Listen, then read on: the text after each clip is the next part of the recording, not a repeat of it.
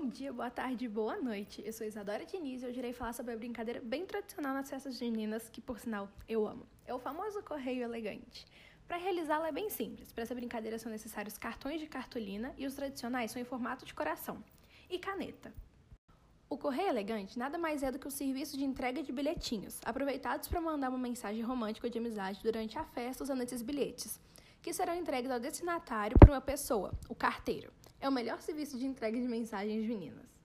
O correio elegante está associado aos tempos em que as relações de cortejo eram tímidas e cerimoniosas. As mensagens tiradas de versinhos e cantigas populares eram românticas e de bom humor. O pretendente deveria demonstrar educação e cortesia, enquanto a moça tinha de ser recatada para não ser considerada fácil. A origem rural da sociedade do interior provocava isolamento entre as famílias. As festas, como as quermeses, eram usadas como forma de aumentar as relações sociais. Os costumes atuais são bem diferentes. Uma atual variação da brincadeira foi como ela foi feita durante o mês de junho de 2020, em meio à pandemia. Membros do movimento Viva JK voltaram com as projeções na fachada do edifício que fica na região central de Belo Horizonte.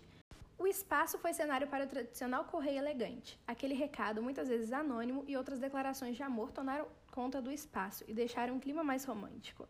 Na fachada do prédio foram projetadas mensagens mandadas de forma online por diversas pessoas e houve transmissão ao vivo da fachada, e cada mensagem tinha um tempo de duração para ficar sendo projetada. Muito legal, né? E você, já sabia dessas curiosidades sobre correio elegante? Bom, espero que tenha gostado e nos vemos em breve. Beijão!